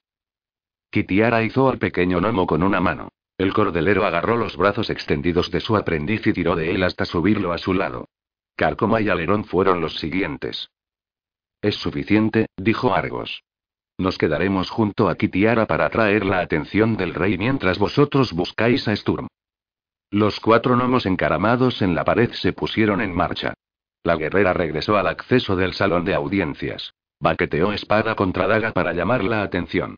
Crisol y Argos ocuparon los flancos, un paso más atrás, y obstruyeron la salida. Oh, vaya, estáis de vuelta.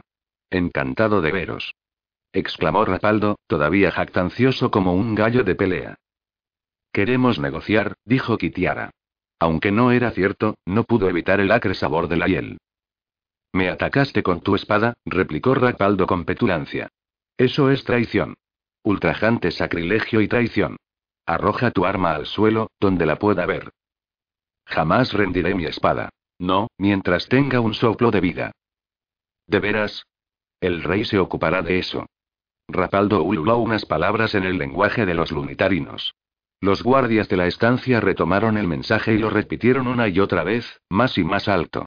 Al poco tiempo, eran miles los que ululaban el mismo mensaje, en el exterior.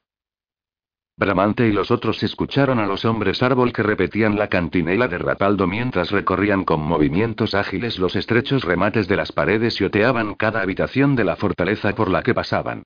Carcoma, por supuesto, se detuvo para tomar notas del contenido de cada estancia y pasadizo, mientras que Alerón se centraba más en vislumbrar escenas lejanas que en buscar los recintos cercanos. Solo Remiendos tomó en serio su cometido.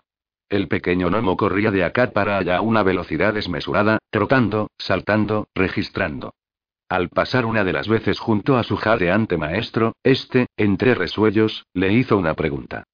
¿Dónde aprendiste a correr tan rápido? No lo sé. ¿Es que no he corrido siempre así? Por supuesto que no. Oh. Por fin me alcanzó la magia del Unitari.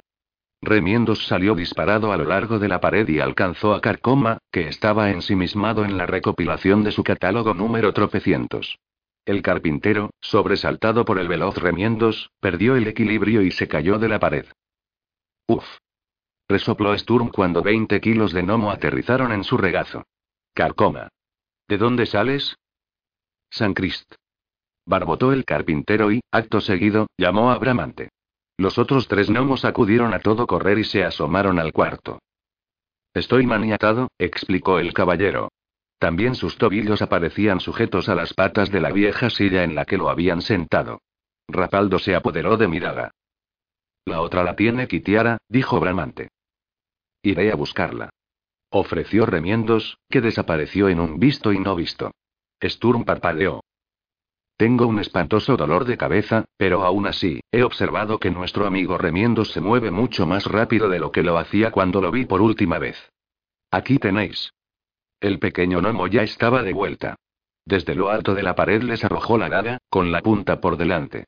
Carcoma la recogió y comenzó a forcejear con las ataduras del caballero. El arma servía para apuñalar, no para cortar, y la hoja no estaba muy afilada.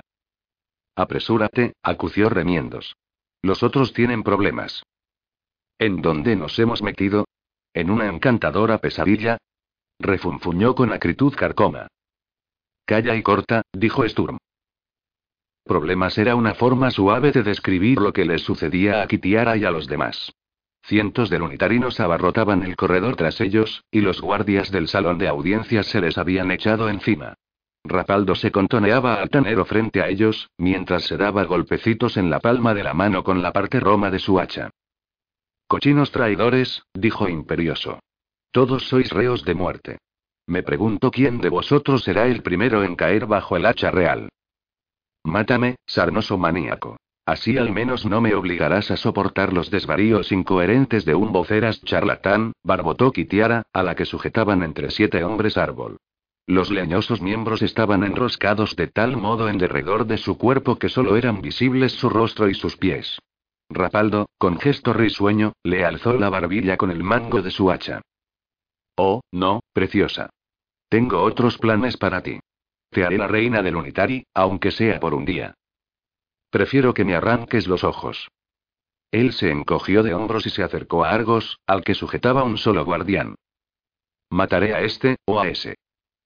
Mátame a mí, suplicó Crisol. Yo no soy más que un metalúrgico y Argos es el navegante de nuestra nave voladora. Sin él, jamás regresarías a Kryn. Eso es ridículo, protestó Argos.